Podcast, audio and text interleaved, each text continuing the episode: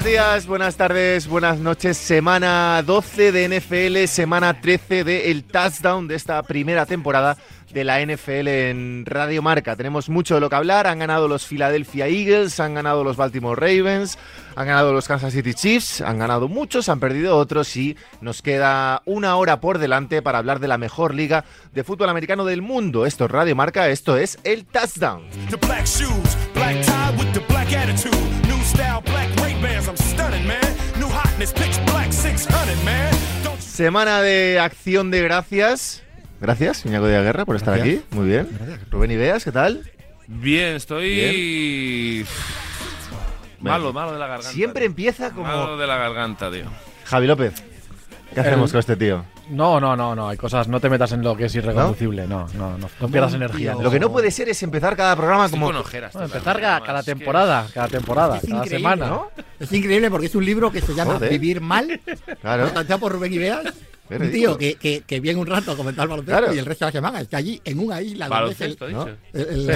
Baloncesto, dicho, o sea ahí, que- a Y comentar luego el que está mal soy yo. Tío. a El que comentar la tiene un primo, un el rato, que tiene un un primo rato. de Minnesota viene aquí a. se pasa el resto. Ha gustado a la gente, le ha gustado a la La gente. Tu primo de Minnesota ha gustado. cuñado me, me lo encontré ayer. ¿Te lo ¿Ah, sí? Me contaste lo ayer? encontré ayer por puñetera casualidad y le dije que habíamos hablado de él y me dijo Muy bien. Muy bien. Enhorabuena. ¿Te dijo algo de los Vikings o no? No juegan, que están jugando ahora. Es que los Vikings bueno. están jugando ahora esta semana. Están contentos los de los Vikings. Me dicen que te acerques Que me acerca el micro, sí, perdón. Como pasas de ponerte los cascos, que es algo No pongo los constante cascos, también esta no semana. Viene pongo con, los mucha, cascos viene con mucha porque- energía hoy, Iñaco, eh. Iñaco, sí. Porque ayer no aguanté el Ravens Chargers. Chargers No, ni tú ni nadie. Y he dormido eso. más. Madre mía, semana 12 de NFL.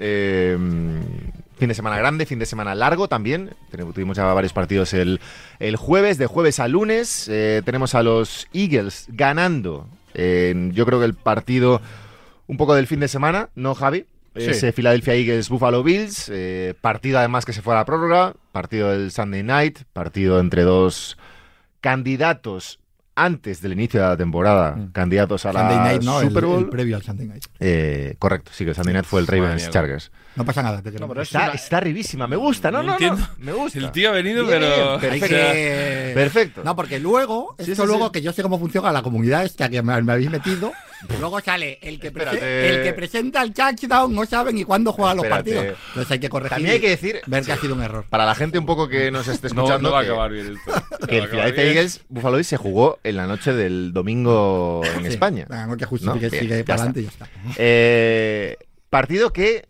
eh, yo creo que es un poco el primer análisis, Javi, empiezo por ti.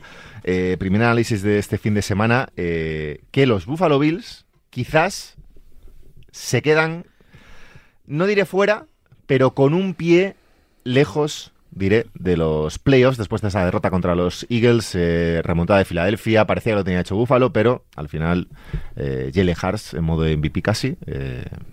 No, no compro ese modo MVP, ¿eh? ayer por lo menos. No, a ver, luego. luego Bueno, es un tío luego- es equipo que va 10-1, Sí, sí, no, estrella. pueden dar a perfectamente. Eh, luego, cuando vais hablando, yo creo que hay que decir que, que Buffalo ha hecho cosas bastante bien estas dos semanas, que creo que la verdad que hay que decirlo. Eh, ayer pasan un montón de cosas en el partido y al final la sensación es que a uno le está saliendo todo bien y siempre acaba la película bien y a otro le está saliendo casi siempre mal y acaba mal. Pero es un partido que es muy difícil explicar que Buffalo no, no gane, no lo gane. Para mí, sobre todo, no aprovechan las oportunidades que tienen. O sea, creo que la primera parte, sobre todo el segundo cuarto, pero la primera parte entera es un, es un equipo que parece que el que va 9-1 es Buffalo, sinceramente.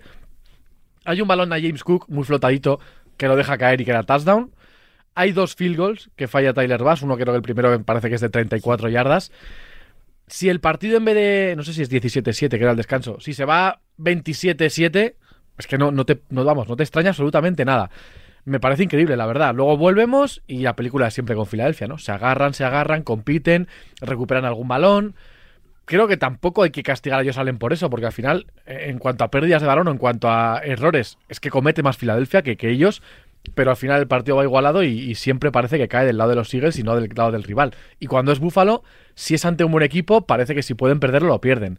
Eh, no sé, creo que es un partido magnífico de ellos Allen y que al final Filadelfia se lleva otro partido más sin saber muy bien cómo. Es verdad que en la segunda parte ajustan bastante, porque la primera parte hay una presión constante a Jalen Hurts, solo con cuatro tíos, que, que es casi inexplicable. faltaba Lane Johnson, el tackle derecho, pero vamos, es que Buffalo parecía, no sé, la defensa de San Francisco en sus mejores días y, y al final la sensación es que esto sigue para Filadelfia que es un día más y que no ha pasado nada, ¿no? Parece que no han sufrido y, y sí. Da la sensación, Rubén, de, por un lado, mm, la mejor versión de Dios Allen, salvo esa intercepción, eh, y por otro, que Filadelfia se va agarrando al partido, eh, diría casi de forma milagrosa. Hay un touchdown de Jalen Hurts en tercera y 15, es creo, eh, a Zaqueus, que parece que va a acabar ahí la jugada y casi el partido. Y luego, evidentemente, el field goal de 59 yardas después de dos penaltis de, Jason Kelsey. Ahora hablamos de, de la familia otra vez.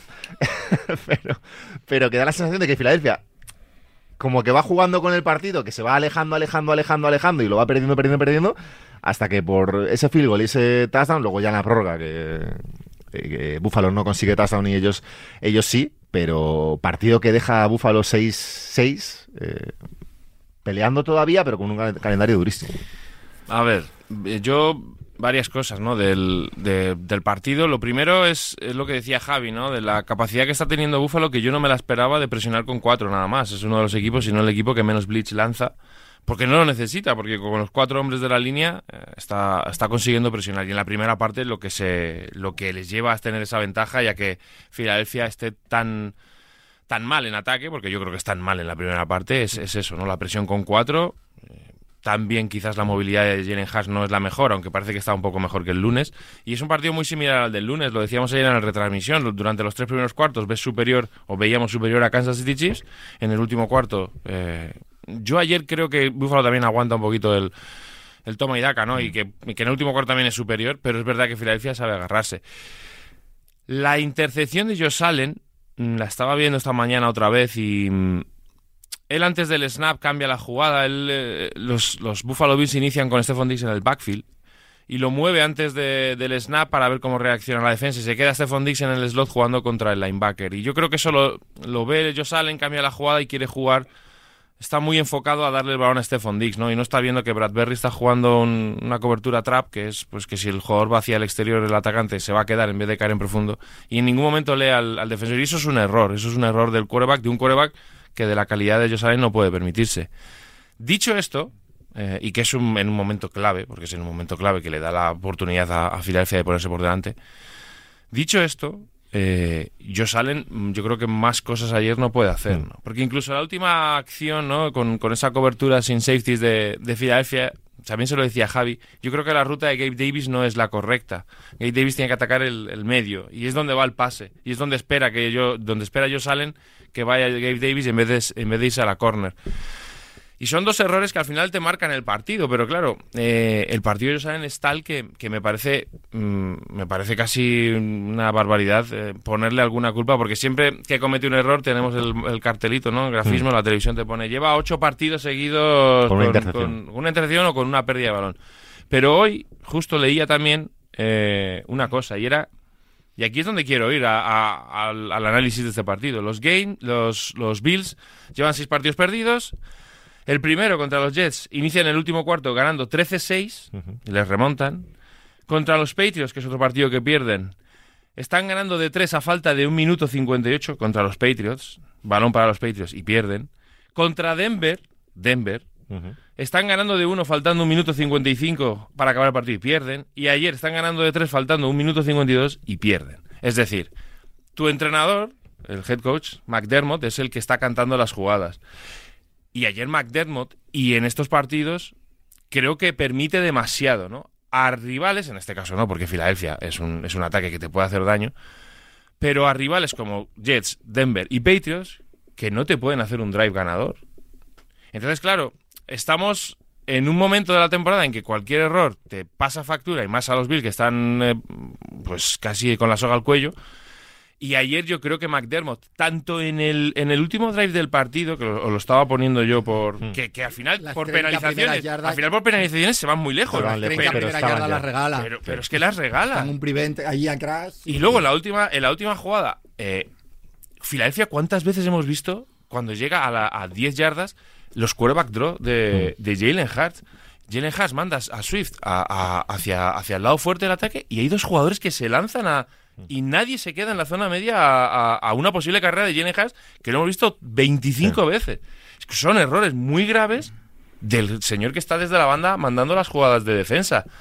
Y yo entiendo que hay muchas lesiones y demás, y la han tenido, pero es que en momentos clave y en derrotas mm, por muy pocos puntos, McDermott no ha dado la talla en, en- en el tema de, de- de frenar un último ataque. Ya te digo, si tú te enfrentas a los Chiefs, si te enfrentas a, a Baltimore, bueno, incluso a los Chargers, ¿no? que en ataque tienen potencial, pero jolín, has perdido tres partidos contra tres ataques en los Es que, que- ibas ganando y faltando menos Claro. de dos minutos. Yo creo, eh, Iñaco, que, que evidentemente la derrota esta es dura por el momento en el que estamos de la temporada, porque les deja no fuera ni... deja sin margen de error. Tampoco eso es, justo, sin margen de error. Pero justamente Rubén comentaba las otras tres derrotas que han tenido, especialmente Jets y Patriots.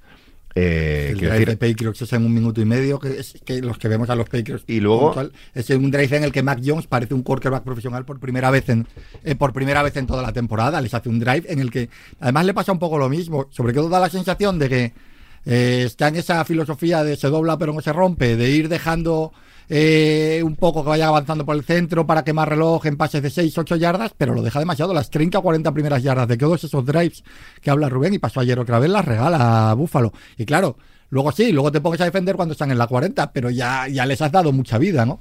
El tema es que aparte en la americana los wildcards son una locura ahora mismo. Son una locura porque hay 6-7 equipos en una victoria. Eh, porque ayer pierde Cleveland, que se, que se que parecía que se podía tener un medio afianzado y se mete en el lío. La victoria de Jacksonville sobre Houston también parece que aclara ese campeón de división, pero mete a Houston y a los Colts de la sudadera de Javi de hoy, que no hemos hablado de ellos casi en la temporada, y sin Anthony Richardson. Ahora mismo yo creo que están en puesto de playoff. Sí. Mete a Buffalo. Denver, Denver nos parece mucha risa Denver, pero Denver la realidad es que está 6-5. Ujú. Entonces, claro, todo esto hace que para Búfalo no tenga. Y Búfalo, que es el mejor equipo de esos con diferencia, también es con diferencia el que tiene el peor calendario. Decíamos que tenía tres partidos: eh, Filadelfia, eh, Kansas y luego eh, Dallas. Dallas. en casa. Yo creo que el de Dallas es el que está marcado a fuego como obligatorio de ganar. Pero claro, haber ganado ayer les había simplificado mucho el camino. Ahora está muy complicado, Sí, sí. muy complicado. Y hay una cosa que no entiendo del partido de Yo ayer. es que creo eh, que Miami ahí pueden tener la suerte que a la última Miami llegue Pero con van la a llegar peleándose ganada. el Sidú, ¿no? ¿eh? O el 2 o el 3. Puede pero ser, La puede sensación de que hay Apretado. mucho pelotón ahí. Pues sí. entonces Yo, está por, jorobado. por- por cerrar un poco el partido de ayer, hay una cosa que no entiendo, eh, que es que te metes en la prórroga, necesitas ganar, tal y como está la temporada, porque un empate tampoco te soluciona No, demasiado. Estuvimos cerca del empate, pero no. Estuvimos muy cerca, pero claro, Filadelfia pues se te planta al final y te mete el touchdown, pero teniendo un cuarto down, teniendo a Josh Allen, en el partido además que estaba haciendo Josh Allen, vas y te juegas un field goal un poco Ah, firmando, puntos. firmando Yo el empate Yo también- Yo ahí estoy de acuerdo Yo con lo que también. Yo lo teniendo pensé. a Josh Allen. yo lo firmas pensé. el empate, firmas que tienes luego. y teniendo a Dix y firmas a Davis que firmas más que o menos bien. defensa para frenarles y ganar. Pero si no le o para que te no hagan les un field goal y te quede un último ataque. Yo creo. Yo creo que en te daba tiempo, ahora no un te daba cuarto- tiempo. Además, ahora un cuarto y uno en la crees. que No, era cuarto y 12, creo, por Era ahí. un cuarto y doce. Vale, un cuarto y doce tienes que los puntos. Me da igual, es un cuarto y doce. Y eso de que el balón te va a volver, que... En un cuarto y doce, en una prórroga, eh, eh, donde estaba, vamos, tienes que coger los puntos 10 de cada Es que el 10 tema, veces. el tema penalizaciones, decía yo, la primera parte, si se van 27-7, en la primera parte son 10 penalizaciones, creo. Mm. Pero es, es increíble, o sea, era todo mal. O sea, los Bills era. Somos 50 veces mejores que el rival y, to- y, y hay que- alguna manera que hay que encontrar de liarla. Y todo mal, todo el rato.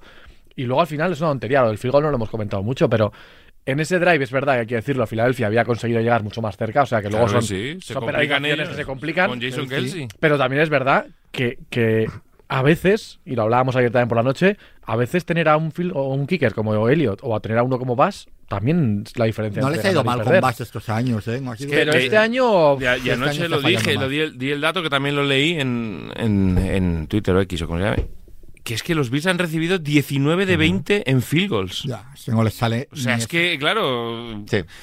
Esto que dices, no, los Todo es que, claro, es que, que lo normal es que no metas ese field goal Claro, con el día que hacía claro. No, no, el- el cinco horas goal- lloviendo. el- Es increíble. El field goal es increíble. Es increíble. Son 60 yardas en un día que está diluviando y que se están fallando eh, field goals de 44 o 45 porque es un día muy complicado. Yo ayer hice el partido y como decíais la semana pasada, eh, y lo decíamos, Búfalo puede estar ahí compitiendo. Yo ayer es para irse hundido por, por lo que te pasa, pero sinceramente ves el partido y te da la sensación de que pueden ganar cualquier Yo partido. creo que Búfalo, yo de verdad, hace dos, tres semanas era más pesimista, pero yo creo que, que se meten en playoff porque creo Vamos.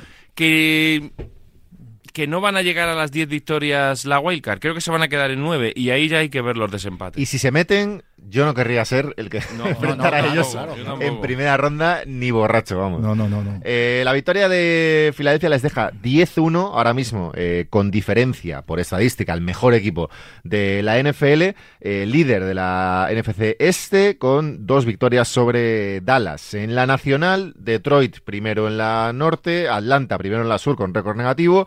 eh, San Francisco primero en la oeste con dos victorias sobre eh, Seattle y Buffalo que se queda a dos y media más o menos de Miami en la FC Este y vi- victoria de Baltimore que le deja líder en solitario de la americana con un triunfo de ventaja sobre Kansas, sobre Jacksonville y sobre Miami.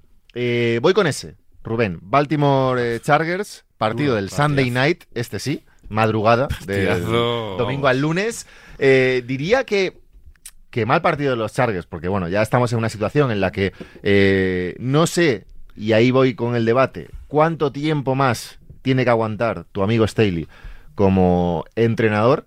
Eh, un de- partido el 1 de febrero está fuera. Está muerto. sí. eh, Baltimore que hace lo justo y necesario. Eh, bien Flowers eh, un poco dando un escaloncito por encima eh, después de la lesión de Mark Andrews, pero... Ayer es un, es un mal partido de, De todo el mundo. de todas las estrellas del partido. O sea, es que no hay un jugador que tú esperabas antes del partido que fuera aunque diera sensaciones buenas y que te vas del partido. Es verdad que Keenan Allen hace más de 100 yardas de recepción, creo que son 14 Porque un recepciones. fumble, un fumble Pero tiene un fumble malísimo. Austin Eckler está jugando, yo creo, la peor temporada de su carrera, eh, desde que es titular, desde que es running back titular. Justin Herbert no juega bien, también con otro fumble que es, que es criminal. La intercepción viene en un Hail Mary que no, que no se puede, no se puede contar, pero no hace un buen partido tampoco Justin Herbert.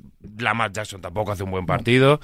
Y luego te aparece un poquito Shea Flowers. Para mí el mejor del partido es Mitchell, el, el running back de, de Ravens, por todo lo que puede aportar en primeros downs y demás. Le da una chispa especial a un ataque que jugó muy mal. Pero es lo de siempre. Al final Chargers hace ayer un buen partido en defensa, o por lo menos hace parecer a los Ravens peor de lo que realmente son. Y en ataque, pues lo que estábamos diciendo. Herbert un fumble horroroso, Allen un fumble horroroso, tiene que leer un fumble horroroso, la línea ofensiva se caía por momentos. Es un equipo irregular, un equipo que si juega bien en ataque pierde, si juega bien en defensa pierde, pues esto es un, esto es un problema. El partido les deja, evidentemente, ya sin, sin opciones, porque estábamos hablando de que la derrota de Búfalo le dejaba eh, lejos de. Sin opciones tampoco, De eh. A ver, O sea, sin que es opciones que al final- matemáticas. ya. Tienen que ganar los seis. Sí. pero- Todavía Pero podría. gente por delante Pero que claro, difícil, eso ¿eh? es. que los a Eh, todos. teniendo a Houston, para mí Houston eh, y Buffalo, que son de esa zona media, un poco los, los más eh, potentes ahora mismo, matemáticamente sí que pueden, pero digamos que mm, año negro para los Chargers, eh, veremos qué pasa en ese, en ese banquillo. Eh, el otro partido grande para mí del domingo eh, nos deja el duelo entre dos eh, estrellas eh, ya de presente de la liga, aunque eh, serán las caras de, de la liga, suponemos. En los próximos años ese Jaguars Texans, Iñaco. Eh, victoria de los, de los Jaguars, eh, muy bien. Eh, Trevor Lawrence. Parecía que iba a ganar Jacksonville. Jackson fue superior, Jacksonville, todo el partido. Pero al final Houston se va resistiendo y al final Houston está a un field goal que da en el, que da en el palo de, de empatar. Eh, lo cual también que demuestra que es un equipo muy joven, pero, pero muy competitivo. No se deja ir nunca a los partidos y siempre está a, un big play. a- a- ayer en la primera parte fue todo Tangdell, que fue otra vez otra exhibición de la conexión Stroud-Tangdell, pero en la segunda parte Tangdell está un poco peor y aparece Nico Collins muy bien. Siempre encuentran algo para atacar. Era un partido, yo creo, más importante. Nos tenía que decir más de dónde está Jacksonville que de dónde está Houston. Houston ya sabemos dónde está. Es un equipo joven, con mucho talento, que es peligroso, pero que, que, bueno, puede ganar y perder casi cualquier partido. Jacksonville es el claro candidato de, de, de esa, a ganar esa división. Es un equipo que ya el año pasado ganó un partido de playoff. Es un equipo con el que ya se cuenta para entrar en playoff y ser un equipo competitivo. Y estaba un poco generando alguna duda pese al récord. Y ayer, bueno, en un partido que tiene que ganar, que además era en Houston, lo gana. Juega bien Lawrence otra vez. Eh, encuentra muy bien a Ridley. Con Ridley el, el año está siendo un Al poco final. raro. Al Al final, final, al sí. no da la sensación que Ridley, que es un jugador que debería darles ese plus este año respecto al año pasado en ataque, porque el año pasado están con Kirk de receptor 1, que es un buen receptor, pero que no te da para ser dominante y esperabas eso de Ridley. Empezó bien la temporada, luego ha tenido partidos prácticamente desaparecidos. Da la sensación que todavía no tiene muy claro cómo integrarlo. Ayer, cuando se está poniendo el partido caliente, todo Ridley y Ridley responde. Si lograsen una regularidad en esa conexión para ese ataque es un partido importante.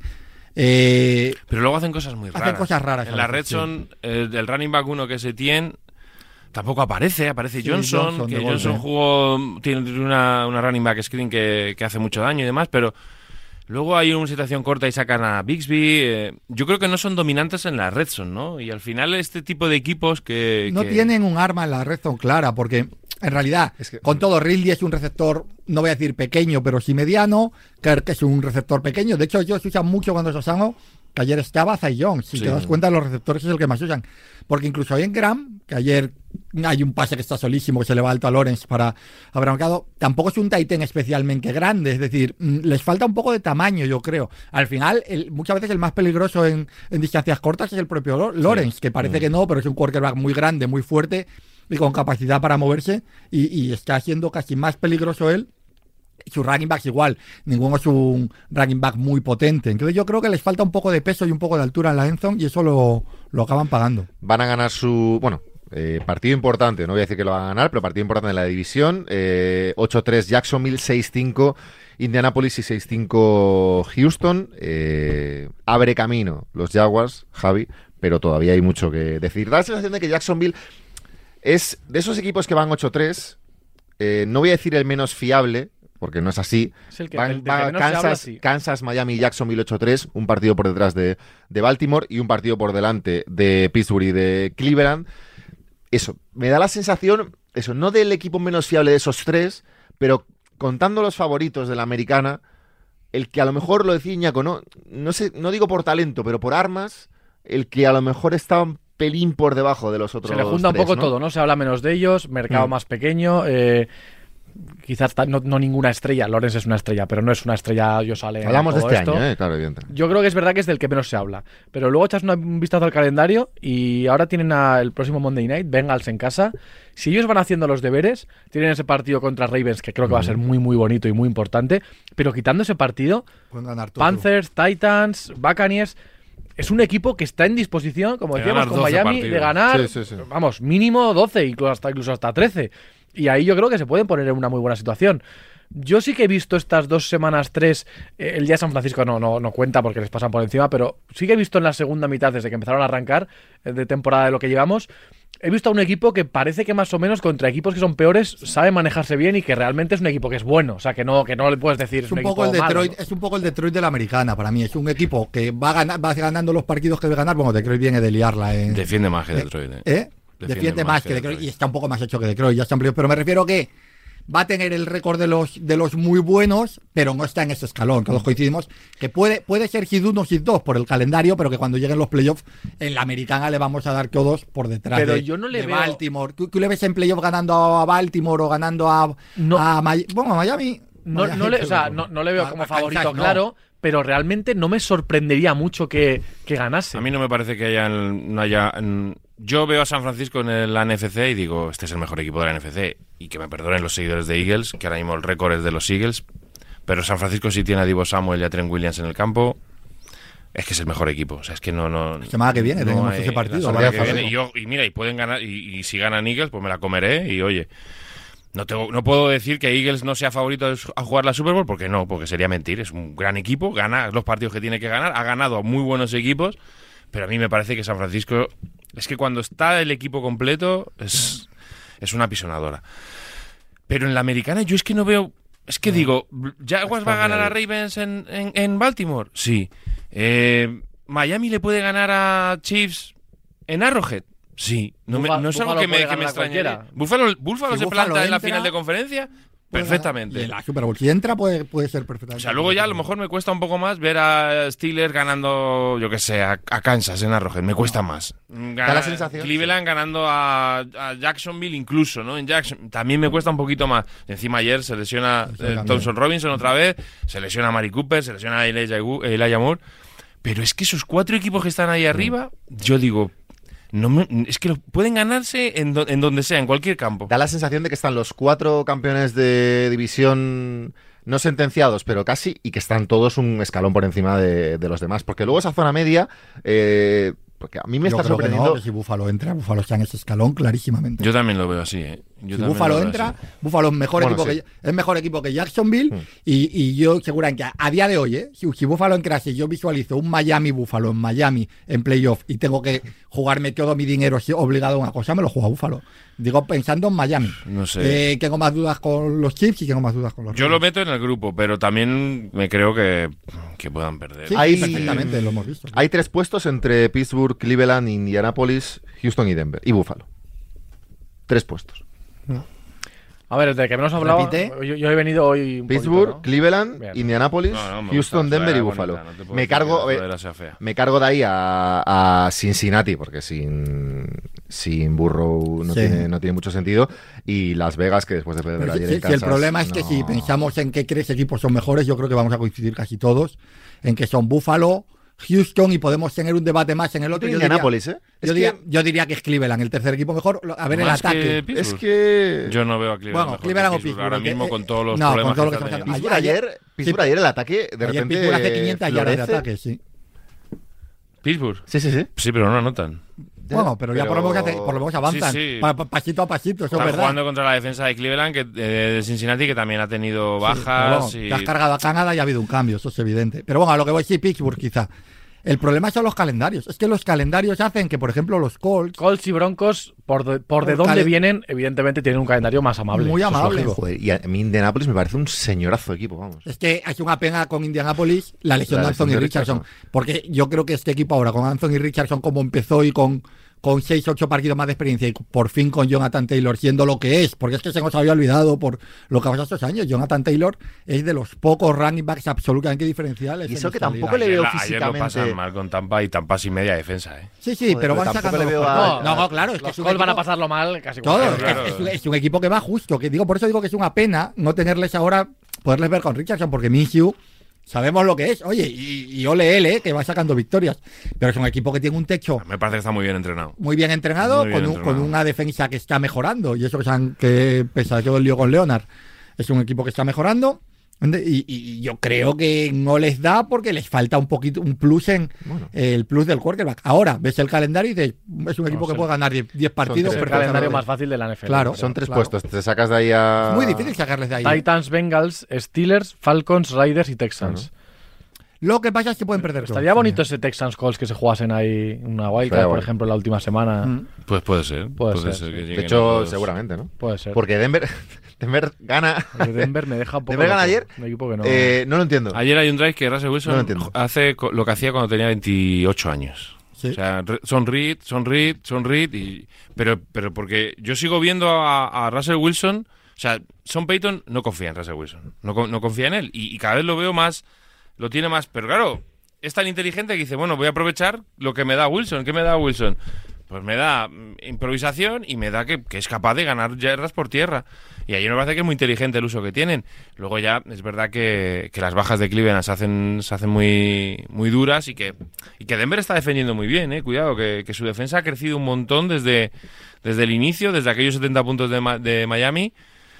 Pero la sensación mía es que tampoco les va a dar para mucho más. ¿no? Yo tengo un problema con la NFL este año. Pero tío, creo que Voy a abrir el un debate. Ya, claro, no, sí. Tengo un problema con la NFL este año. Eh, hay un nivel tan bajo en tantos equipos que se han metido equipos en la zona media peleando por playoffs que me parecen absolutamente inexplicables. Yo creo que eh, pasa todos los años. Yo también. Yo Pues es- no sé, pero este año. A mí me parece te- que el año pasado se jugaba peor que este año. Pues me me estoy de parece- acuerdo con pero- Brady tampoco con eso que dijo el otro día. Este dijo año- Brady que hay mucha mediocridad. A ver, no están siendo estos dos últimos años los años más brillantes de NFL que hemos visto. Pero no creo que se esté jugando peor que, que los años anteriores. No hablo a lo mejor del juego en general, pero hablo de las situaciones, de de, las este situaciones año, de los ¿eh? equipos. Es que es la claro. clave para mí. Es, Es que que es este la año clave. de las casca un situaciones equipo de los muy bueno. equipos. No, yo lo que creo es que este año equipos que hubieran sido muy buenos equipos lleva jugando los Jets sin Rodgers toda la temporada. Eh, los, los Cavaliers, iba a decir. Eh, los Browns. Los Bengals, estoy ahora. hoy- ahora los Bengals. Los Arizona. Browns al final con mucho lío. Arizona, bueno, Arizona ayer, Kyler. Murray estuvo regular. Los Rams, no, los Rams está jugando Stafford. No, bueno, digo. hasta- Solo que ha perdido. No, Stafford al final Coop jugado. ha estado Ya, fuera- pero, pero al final son los quarterbacks, porque Ya, bueno. ellos estuvieron sin Coop, pero sacaron a Nakua y fueron ganando partidos. Y por cierto, los Rams se van a meter probablemente. Y es otro equipo que yo ayer los estaba viendo. ¿Quién se mete, Rams o Packers? Yo creo que Rubén tiene fe. Bueno, No, yo, yo lo No, que que- dije hace es que- dos semanas es que. que es mete que- Seattle, Que claro. Seattle va a tener problemas porque ahora Seattle tiene. Ahora, ahora son tres, antes sí. eran cuatro, ahora son tres partidos que son muy complicados de ganar. Y si Rams y Green Bay ganan un par, te va a llevar a, a los tres últimos a jugarte a vida o muerte la, la clasificación para Wildcard. Fue lo único que dije aquel día. Y creo que los Rams y los Packers, dentro de que tampoco van a ganar 10 partidos, o no lo sé, o no creo, van a estar en, posi- en posición de disputar de, los playoffs. de los Rams está hablando muy Y poco. si Minnesota se complica la vida, que Minnesota para mí es el mejor de esos cuatro equipos Sí. en global, sin Cousins pierde un poco, si se complica la vida, o sea, si, si, si pierde esta noche con los Bears, por lo que sea, porque Justin Fields hace 180 yardas de carrera y, y dos touchdowns, Se lía otra vez. se lía. Es que, claro, es que... Yo sí que creo que Minnesota es verdad que ha venido y- jugando y, mejor. perdona, pero- Javi, y Saints y Falcons están con cinco victorias, que son regulares, sí, pero que lo mismo te metes también en la pelea. Yo sí que creo que, que Seattle, y es un equipo que está bien entrenado, tiene ciertas posiciones de talento, yo sí que creo que, que Seattle está más cerca de Green Bay y de Rams que de San Francisco y de Dallas. Sí, claro. Y hace un mes, Sí, sí, sí. por el récord, pues era complicado y parecía un equipo claro de Pero playoff, pero tengo sensación de que está más cerca en de esa de ser- conferencia está clarísimo los... Joder, hay un escalón... Hay cuatro equipos que se van a meter y que son los mejores. Claro. Filadelfia, Detroit, San Francisco y, Y que, Dallas. y que el escalón en el que están Eagles y 49ers... Es mayor que... Es- vamos. Y a mí Dallas también... Vamos a ver mí, Dallas. a mí Dallas me Ya, parece bueno. que está... Oye, nos ha quedado de, de la americana por comentar el partido de Acción de Gracias de Miami Jets. Black Eh, Friday. Black Friday. Bueno, Es vaya verdad, caraja Black con la semana que tiene, Es no pasa verdad, nada. sí, sí. Black- No, lo que te pasa es que como, digo ya, como ¿no? sales desde el miércoles hasta el domingo ya, Sí, es. mezclas un poco los días. bastante mío, pasa, es es la edad. bastante mío. Es la. Black, eh, Me Black gustó. es como estoy yo. Escucha, me gustó la experiencia del partido el viernes, porque nosotros que ya no como ahora, que hemos una edad que ya no salimos, en general. eh, el- un parquidito así el viernes Sí, a- por la noche. la- la yo estaba por la calle, yo la, la verdad es que estaba por la calle dando una vuelta con, con mi mujer y con mi hija y, y es verdad que dije, venga, venga, vamos, vamos para Partidito. casa, porque encima ya era a las 8. Claro, ayer era una hora Ayer era a antes. las 8. ¿Cuánto pagó? Espera, eh, pagó, perdón, eh, eh, por meter un poquito de, de contexto. ¿Ha pagado Amazon eh, cuánto Cien- es? 100 cien millones, millones, ¿no? por ese partido solo. No, ¿no? me meto en 100 esas millones, Pero 100 porque- millones al año por ese partido de Black Friday. Me me suena que eran 100 millones. Pero vamos, era una experiencia también, yo por lo poco que he visto, eh, la verdad que no, no he estado súper metido, eh, también era una experiencia distinta, ¿no? De llevar a la gente a, a comprar de otra manera, quiero decir, eh, una experiencia nueva Para o novedosa 100 de millones utilizar el para, mismo día. para vender en el- los parones. No, para que, para, quedar- para que la gente se quedara en casa, ¿no? Le, Eh, les- y les- es- le salió rentable por el Mary. ¿Te parece? O sea, le salió rentable porque esa imagen ha salido increíble. en todos los lados. Es que cuando O sea, en piensas todos que ya lo los has lados visto todo, ¿Te parece no los 100 millones mejor invertidos en la historia de la, Pues- pues del posible- entretenimiento? Posiblemente, sin ninguna duda. Porque, vamos, ya te digo, lo, lo del Hail Mary lo ha visto todo Dios y todo el mundo ha visto eh, el simbolito de Amazon ¿eh? Ahí en el. Es el primer- Black. Friday Amazon. ¿Es el primer retorno para touchdown con un Hail Mary? Es que yo recuerde, yo no lo había visto No nunca. visto. Yo no recuerdo, ¿no? Yo no lo había visto nunca. Pero vamos al. Ya que, ya que has, temita. Sí. Ya que has Ya que- expuesto. ya que ya que has el sacado el Black Pero Friday. no hay nada muy nuevo, ¿no? De Jets. O sea, se han inventado una nueva manera, quizá han pasado el juego ya, pero se lo habían pasado hace semanas. Bueno, es una nueva Sí, victoria. pero ahora las han inventado, ahora se han inventado, y lo he leído en muchos sitios, algunos ya, pues hombre, que, que ya sabes por dónde van, que dices, ¿cómo es posible que la culpa de que los Jets estén así es que Aaron Rodgers No, haya roto el Aquiles? Vamos. Quería hablar de su libro, es ¿Cómo? increíble. Ahora esto. habría que Sí, hacer sí, la lo que Habría hacer la ¿eh? Nos ha hecho El otro día, envolvente- alguien, no me acuerdo, un, un- no sé Nada, qué es, es, Si es algo del programa de Rich Eisen, no sé qué es, eh, no sé si es jefe de contenidos, no sé qué es. Puso un tuit que dijo que la culpa era de Rodgers porque, claro, esa lesión que tuvo ha hecho que los Jets, pues, eh, eh, la lesión, lo primero es que se lesionara y lo segundo, que dijera que iba a volver. Entonces, claro, ha hecho que los Jets No cogieron no otro cogieran quarterback. otro quarterback y que traer al, al, al azar, a Hackett y a Cobb, pues que vas a traer sus amigos. Y yo quiero poner un poco en perspectiva esto, porque pues lo leí el, el sábado por la mañana cuando me levanté, me puse, me molestó bastante.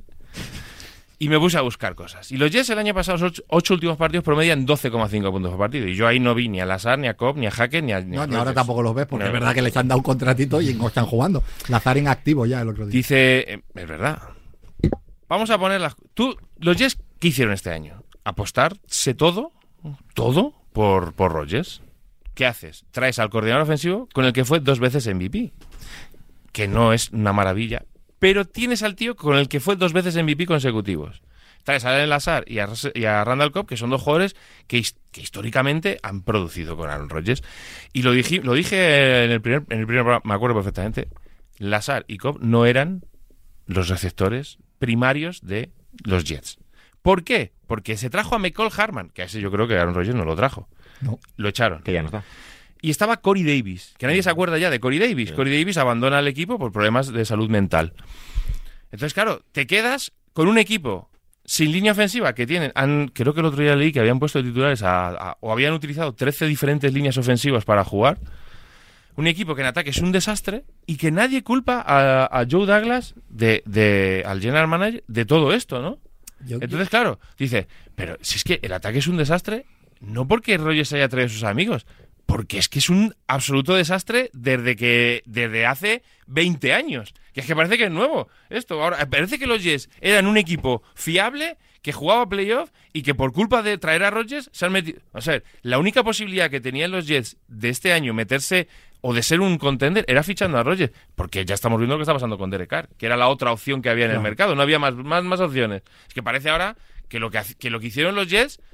O sea, lo que hicieron los Jets fue lo mejor que pudieron hacer para ser un contender. Eso quiero decir, es que a mí Es me- que, es que si Roger está jugando, no estamos hablando de todo esto, porque tendrían ahora mismo, sin, temor a equivocarme, ocho partidos ganados. Claro. Sin, a, sin temor a pero a mí, equivocarme. a mí me cuesta también culpar a Douglas. Es decir, eh, A mí me, a- yo, en el momento que se lesiona Rodgers, tú sabes, por la cabezonería de decir, me he equivocado con un pick 2, eso sí. Entonces, ahí- de- ahí pues, es un problema. no, Esto es un problema. Pero que a lo que yo voy es, eh, los Jets hicieron una apuesta que en el momento todos hubiéramos hecho. Es decir, tengo una buena defensa, tengo a tiro a uno de los mejores quarterbacks de la historia, juego a doble o nada. Y a veces, Y para ganar, está. tienes que Claro, jugar a doble o nada. claro, y a está. veces te sale y a veces quien no te sale. Porque el azar en el deporte, el azar, no, no el azar, el, el azar, eh, Eden. eh, Eden. eh, Ah. Eden Hazard, tiene, tiene mucha importancia y que uno puedes nunca pensar que tu quarterback se va a lesionar en la segunda jugada de su primer partido. Y ya está, y eso evidentemente que desmonta la temporada. Y es verdad que luego a partir de ahí podemos decir, y yo estoy de acuerdo contigo,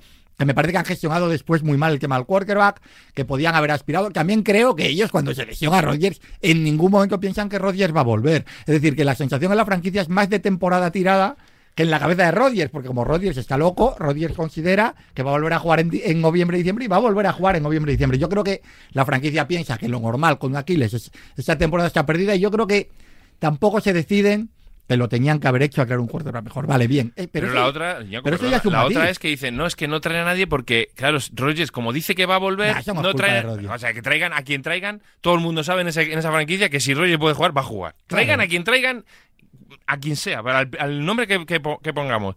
Carson Wentz, a no sé quién. Sí, que, vamos, por muy, recordado por muy bien que lo hagan y se pongan y se metan en empleo, si Rogers está para jugar, va a jugar. Y A lo mí sabe todo el mundo. Me da bastante pereza la sobrereacción continua en el mercado neoyorquino. Bueno, es así. me da la ciudad más pereza. importante del mundo Totalmente, se vuelven locos. pues ya totalmente. no pasa nada. Eh, pero eh, creo, que, decir, es, que o sea, tal vez creo que es un debate que es Madrid, más que no si evidente que es más que evidente que la culpa es del equipo. Quiero decir, no puede ser culpa de un jugador que se ha lesionado. Pero el equipo, el ha tenido semanas y semanas y semanas para buscar un, un quarterback eh, suplente.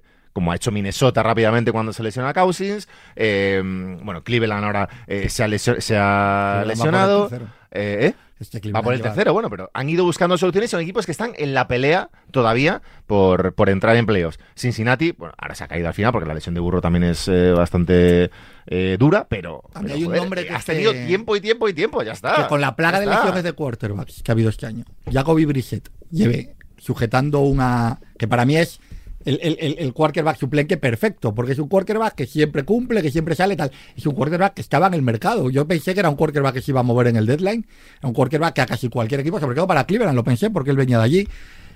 Bueno, hay equipos que han decidido no ir en esa ruta y yo Jets en una, pero quiero, quiero insistir en esto, es decir, yo estoy de acuerdo en que eh, los Jets podían haber gestionado distinto el panorama post lesión, pero a lo que voy es que los Jets hicieron muy bien en la apuesta por Rodgers. Y tú quieres traer a Rodgers, y si Claro Rodgers que te sí. dice que le traigas a Kobe y al azar, está, pues le traes a Kobe y al azar. Porque con Rodgers más Kobe y Lazar eres mejor equipo que sin Rodgers, ni Kobe ni Lazar. Así de sencillo. Y ya está. Y te traes a Rodgers y se revienta el Aquiles. Pero como si fuera el primero que, ¿qué le vas a se, que ficha a cuatro colegas. Pues si lo lleva haciendo Brady de los, los últimos No, pues- cinco años. Bueno, Brady no se llevó. Ya estamos, ya estamos. No, es verdad. Brady no se llevó Quiero decir, Cole Harman ha, ha vuelto a los Chiefs porque. pues, porque bueno, no quiere más pero- Brady se fue a Tampa Bay sin amigos. pero que trae- a Gronkowski que- un rato. le salió. Hombre, igual Gronkowski en hora de azar. No quisiera Pero yo. Rodgers, pero Rodgers, pero Rodgers trae, lo vuelvo a repetir, Rodgers trae al azar y a Cobb, pero no, no para jugar de wide receiver 1 y 2, que está Garrett Wilson, que la franquicia trae a Michael Harman con un Él gran quiere, una, él y compañeros para jugar al mus un Y, poco en el, y el perdona, exacto, exacto. Quiere gente de confianza dentro del vestuario. normal. Y, na- y ya está, es que no, no va más. No va más. No es, que, es que los Jets quieren a Odell Beckham. Si, si Odell Beckham hubiera querido jugar en los Jets, estaba jugando en los Jets. O sea, que es que Rodgers lo que quiere es tener a alguien que conozca el vestuario. Y Lazar es un jugador que con Rodgers nos gustará más o menos. Pero es un buen o- receptor. o será- dos, tres, sí, con Rodgers. Lazar ha producido. Entonces, claro, ¿qué me, estás, qué me estáis contando de No, que pero vamos, que, que Wilson, que es, no sé si élite de la liga, pero debería serlo. Élite. está catastrófico? Eh, parece, yo qué Yo sé. creo que se ha borrado. La sensación no es que se haya borrado, Yo sino que creo yo que creo que están, creo que está está mentalmente desesperado. superados. Están mentalmente Quiere, quiere, quiere- quiere matar a Zach Wilson todo el rato. Ahora, le- ahora es normal, Boyle y es peor que Zach Wilson. Entonces, claro, yo Es que se ve Yo que creo que- está- yo creo que el Chris entorno tóxico, también está. Esto para un receptor tan joven es peligroso, ¿eh? También lo digo. No, que- yo creo que. que- Más le que- vale que el año que viene vaya bien. No, pero que hay receptores, receptores o jugadores jóvenes que el entorno te hace coger malos hábitos y luego los malos hábitos son difíciles de quitar.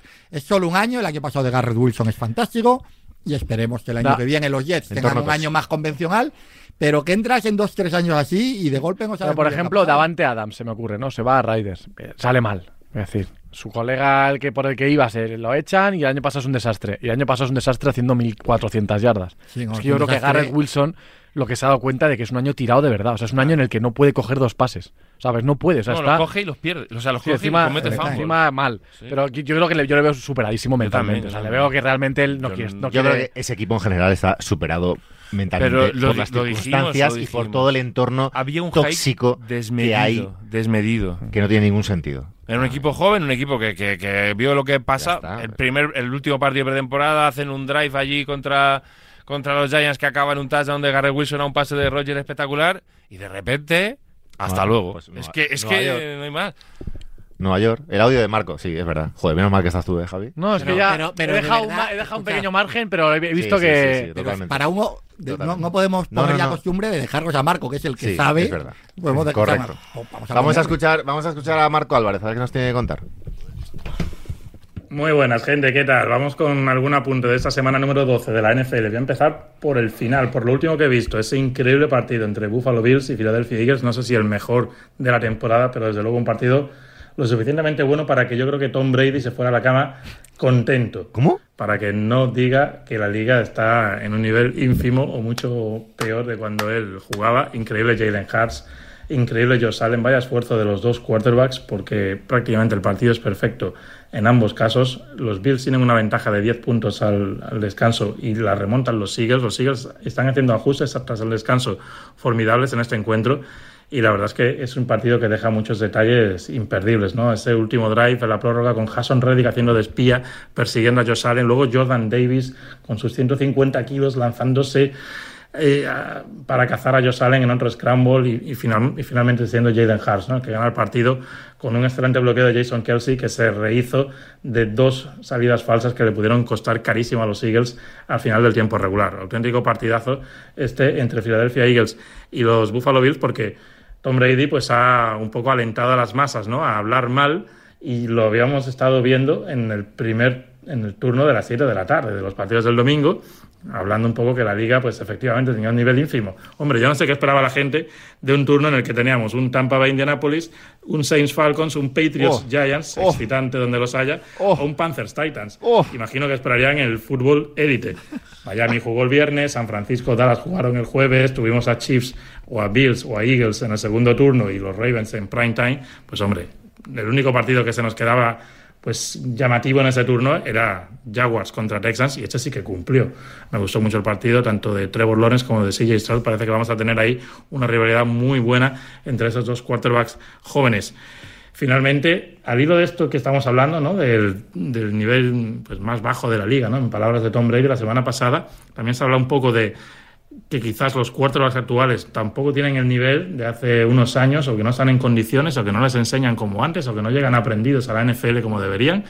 Yo quería también un poco, no sé si esto es un poco un pequeño debate, ¿no? Pero no sé qué piensa sobre todo Rubén, el hecho de que Perdón, a mí me enseñaron de pequeño, cuando me aficioné a esto, que el mejor amigo de un quarterback era el juego de carrera. Y yo veo, salvo las excepciones honrosas de Detroit, Baltimore, San Francisco, Miami, Filadelfia, veo muchísimos equipos con gravísimas dificultades para correr con la pelota.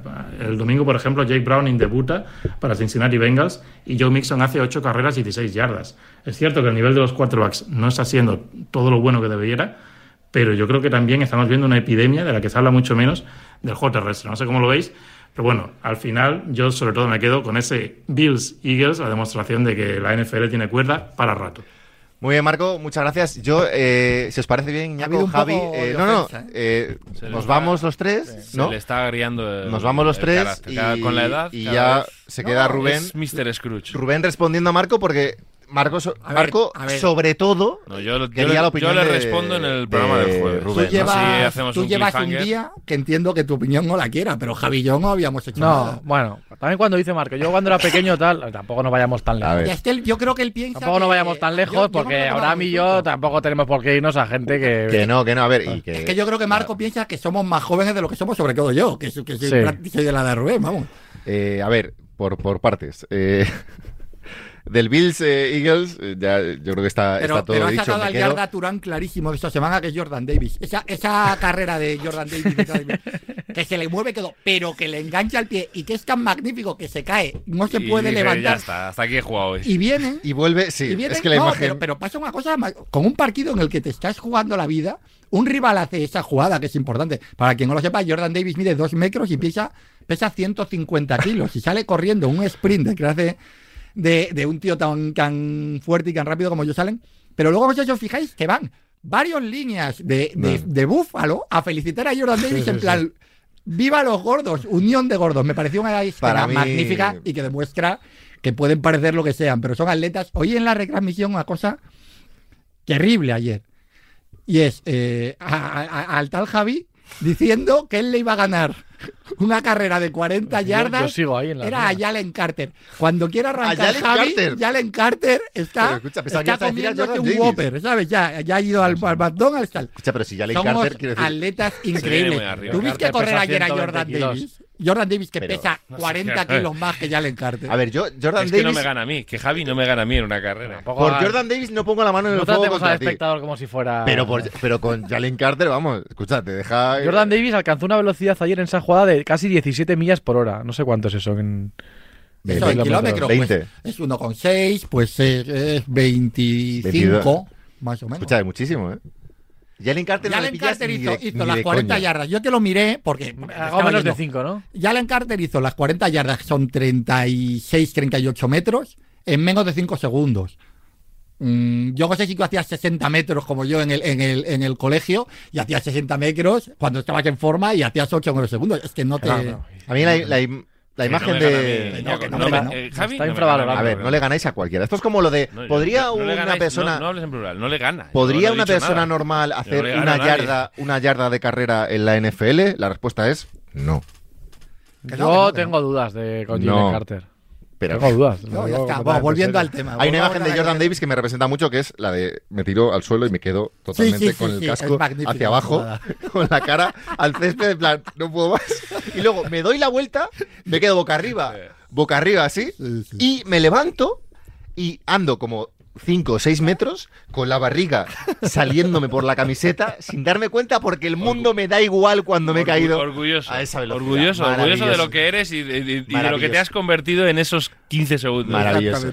Y sobre, emblema. y sobre Estoy el juego de carrera estoy que viendo a. Rick Eisen, el periodista que hace las 40 yardas. Él baja de 6 segundos, un señor que no tiene la velocidad que tengo yo, pero ni, ni por la televisión.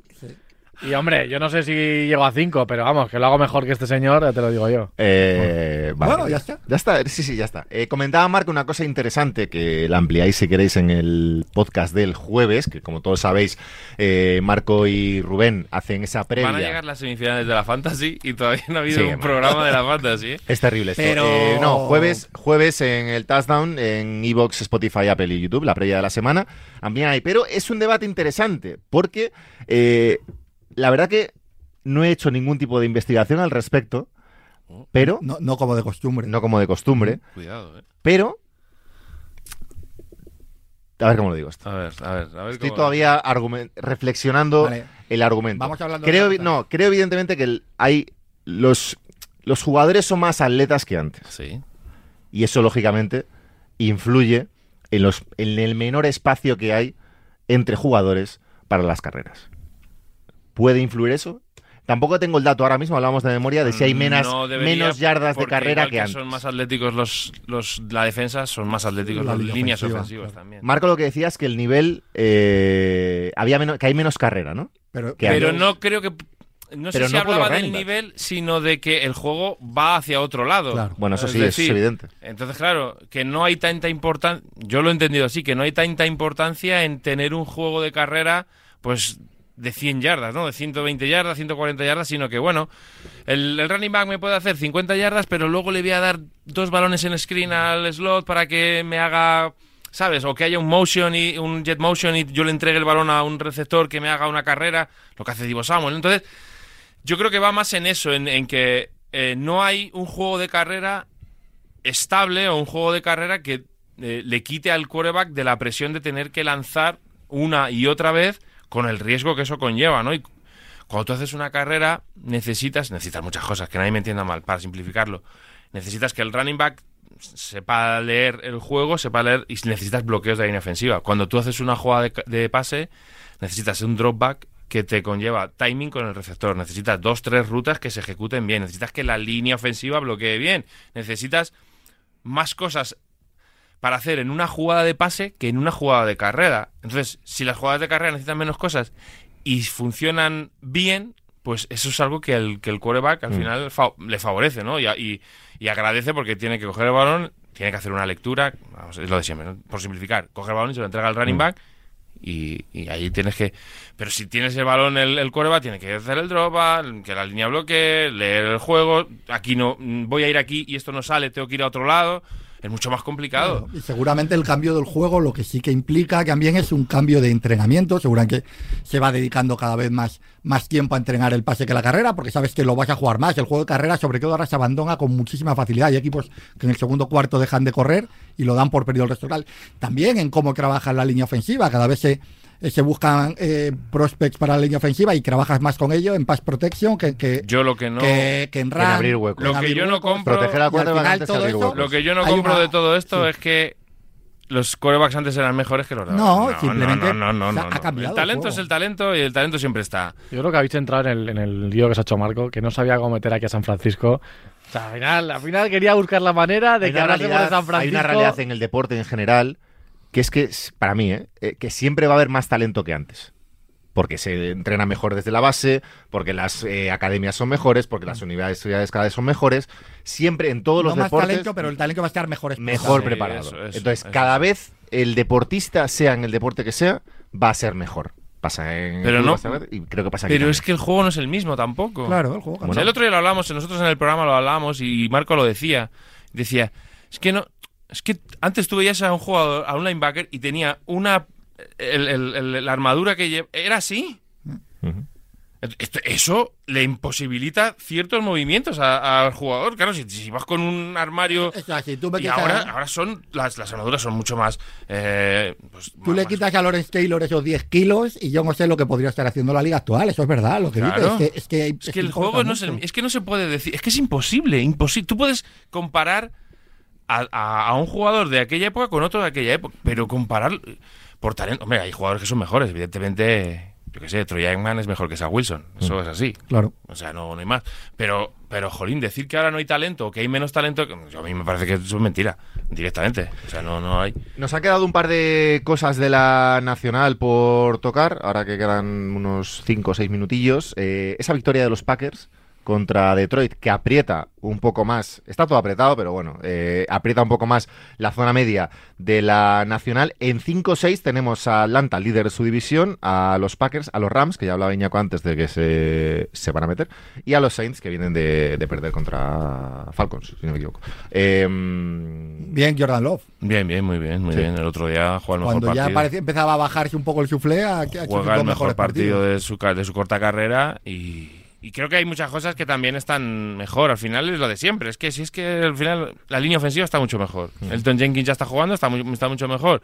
Eh, Son Ryan ha entrado también en el, en el, en la- el titular, es titular y está jugando mejor que Runyan. Eh, los wide receivers están me- mucho mejor. Ya por fin tiene esa conexión con Christian Watson, que los palos a Christian Watson yo nunca los entendí, pero bueno, ya está. Entonces, claro, él está jugando mejor, todo lo de que tiene alrededor está mejor, más la flor está mejor, pues oye, pues, pues vas a jugar bien, porque lo hemos dicho por activa y por pasiva. Jordan Love es un jugador con talento y los problemas que tenía Green Bay, un, algunos eran de Jordan Love y otros no eran de él. Entonces empiezas a ganar, empiezas a jugar mejor, todo a tu alrededor juega mejor y es verdad que el juego de carrera no es lo que esperábamos al principio de temporada por lesiones y demás, pero bueno, lo están compensando con otras cosas, con un Jaden Reed que está jugando a un nivel brutal. No se habla mucho de Jaden Reed, está jugando a un nivel brutal. Y bueno, pues, pues va todo mucho mejor. Y se han puesto con cinco partidos. Su calendario tampoco es de los más fuertes. Ahora sí que es verdad que tienen chips, pero luego baja un poquito el nivel. Pues, ¿Por qué no se van a poder meter en playoff? Y unos Lions que es verdad que queda lejos el partido, porque fue el, primero, jueves. Estoy estoy riendo donde vivo. eh, que estuvo mal Goff.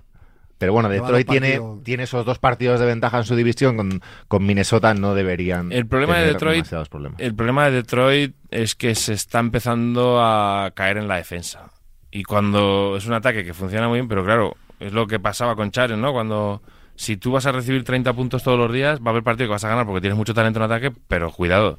Cuidado porque porque cualquier cualquier equipo te hace 30 puntos. Y eso es un problema. En la NFL, eh, mm, estar todo el partido anotando, anotando, como cometas dos o tres errores como ha hecho Goff en los últimos dos partidos, adiós. Y necesito que los Falcons tengan un quarterback el año que viene. No, yo, no, no, no, no, no te equivoques. ¿Cómo? Necesitamos que Reader. Aguante hasta final de temporada, que sigamos disfrutando de esto y que se metan en playoff, porque yo creo que al final. ¿Tú crees que Reader en playoff nos puede dar un partido, pero un partido de gloria? Claro, ¿no? claro, claro. Tú Un pedirás- partido de yo sé, partido, tres touchdowns y seis intercepciones, por ejemplo. O no, tres touchdowns, cuatro intercepciones y tres fumbles. Todos en la Enzo, además. Todos en la Enzo. todos Pero en- es curioso lo que ha hecho Arthur Smith, que es darse cuenta de que Reader era, era muy malo. Luego ha puesto a Vaya, Heine, luego ha puesto a Heine y ha dicho, Vaya. realmente no he mejorado mucho, entonces si me lo estaba pasando mejor antes.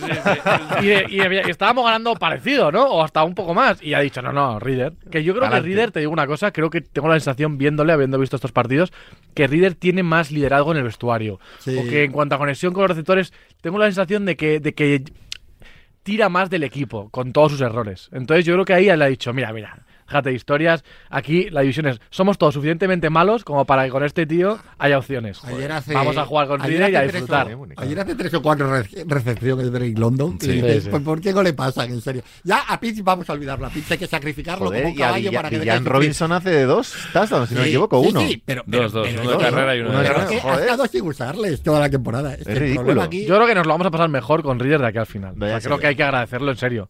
Porque creo que van a ganar algún partido, se van a pegar algún patinazo tremendo, pero creo que es que realmente pueden ganar. Pueden ganar la ma- división. ma- no vamos a ver. Que me perdone los seguidores de los Saints, pero es que los Saints es un equipo que, Muy duro de ver. que es que dice, joder, es que. Por lo menos, es verdad lo que dice Javi, tenemos a Reader, nos vamos a reír. Ayer que se estaba saliendo. Aunque bueno, si, si, si la opción de Saints es meterse en el vodevil, que pongan a Winston y ya entonces Sí, disfrutar aquí de la 500 de- yardas. Porque ya con Mayfield, ya lo- el, el disfrute con Mayfield lo tenemos. Eh, y Raider también, pues vamos a meter a Winston Vamos a y- completar y, y a vivir, y a vivir, y a vivir la vida, a divertirnos ahí, en esa NFC Sur. Porque Eh, Carolina es un dramón, ¿eh? Uf, ahí, y ahí sí que hay que ponerse serio.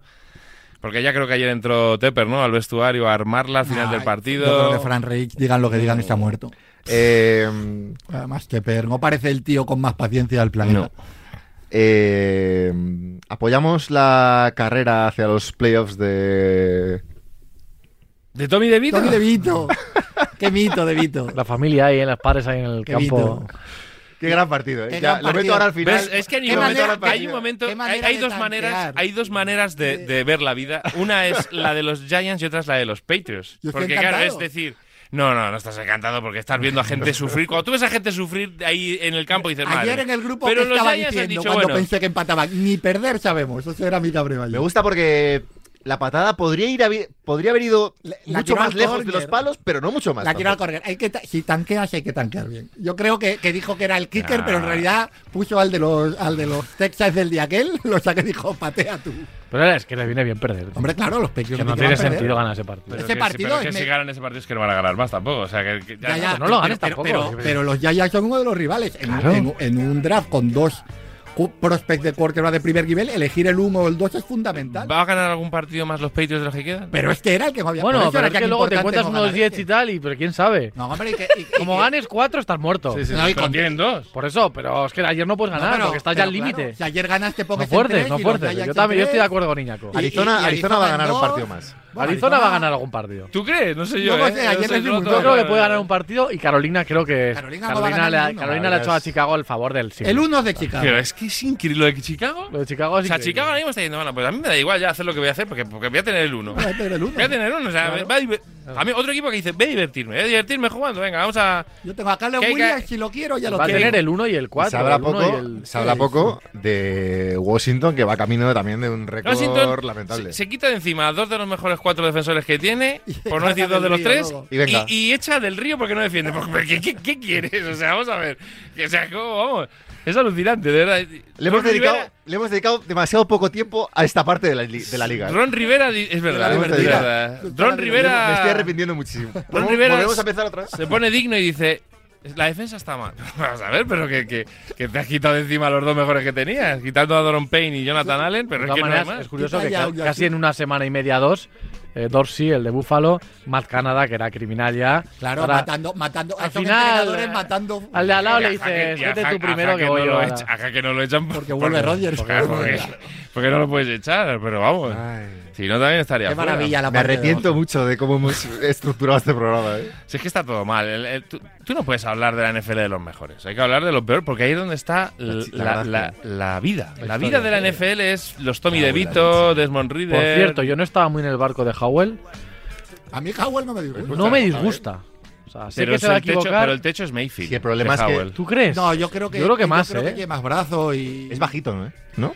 Bueno, creo. O sea. Mayfield no le hemos visto partidos de 400 yardas Washington tiene cuatro partidos como este. ganados. Como se meta en el top 3, Washington elige a uno de los dos. Sí, sí, sí puede, sí, claro. No se puede meter en top no se va a Washington meter. en la vida. Con cuatro ya no que O meter. sea, esa pe- es más difícil la pelea del 1 y la del Super Bowl. O sea, es más difícil quitar a Carolina de ahí que quitar a la, a la- a Carolina Eagles. ya está ahí. No, es que Carolina no intentando a ganar ganar, el único que intenta ganar de verdad, a puede. muerte de esos, y no lo logra. Es increíble. No, Nueva York también. Nueva York intenta Sí, ganar. sí, Nueva York, Bueno, sí. eh, semana que viene, madrugada del. No, quiero decir una cosa antes de Bueno, acabar. ya estamos, a ver. Porque además estoy orgulloso. He jugado seis partidos de fantasy contra Javi y he ganado los seis. Muy bien. Va de gurú, de yo soy Y tal. realmente en, en una está por Ya detrás, en la es- otra sí, tampoco. sí, sí. Ahora, en serio, el año que viene, si hay programa, habrá una sección fantasy, ¿no? Sí, Las posibilidades de que precipitado. haya programa el año que viene son las mismas de los Patriots de ganar cuatro partidos. Eh, madrugada del ¿Cómo me he lunes caído al- en la fantasy? ¿Cómo me he caído? Lunes al martes de la semana que viene. Uno, el touchdown aquí en Radio Marca. Nos seguís en redes, arroba el touchdown NFL por ahí, en iBox, eh, Spotify, Apple y YouTube. Un abrazo a todos.